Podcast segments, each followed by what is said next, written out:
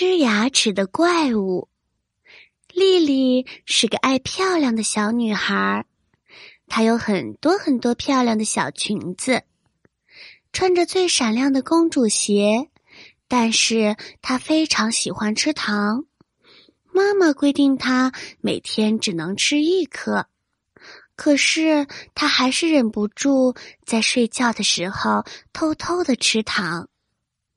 一天晚上，丽丽又偷偷的吃了两颗，然后开心的睡觉了。第二天一早，丽丽牙齿疼醒了，她捂着嘴巴在床上嗷嗷的打滚儿，太疼了，太疼了！丽丽哭着叫着，妈妈只好带着丽丽去医院。医院的医生对丽丽说。你的牙齿被怪物吃了，丽丽吓坏了。他们为什么要吃我的牙齿？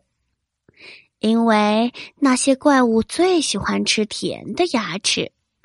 你太爱吃糖了。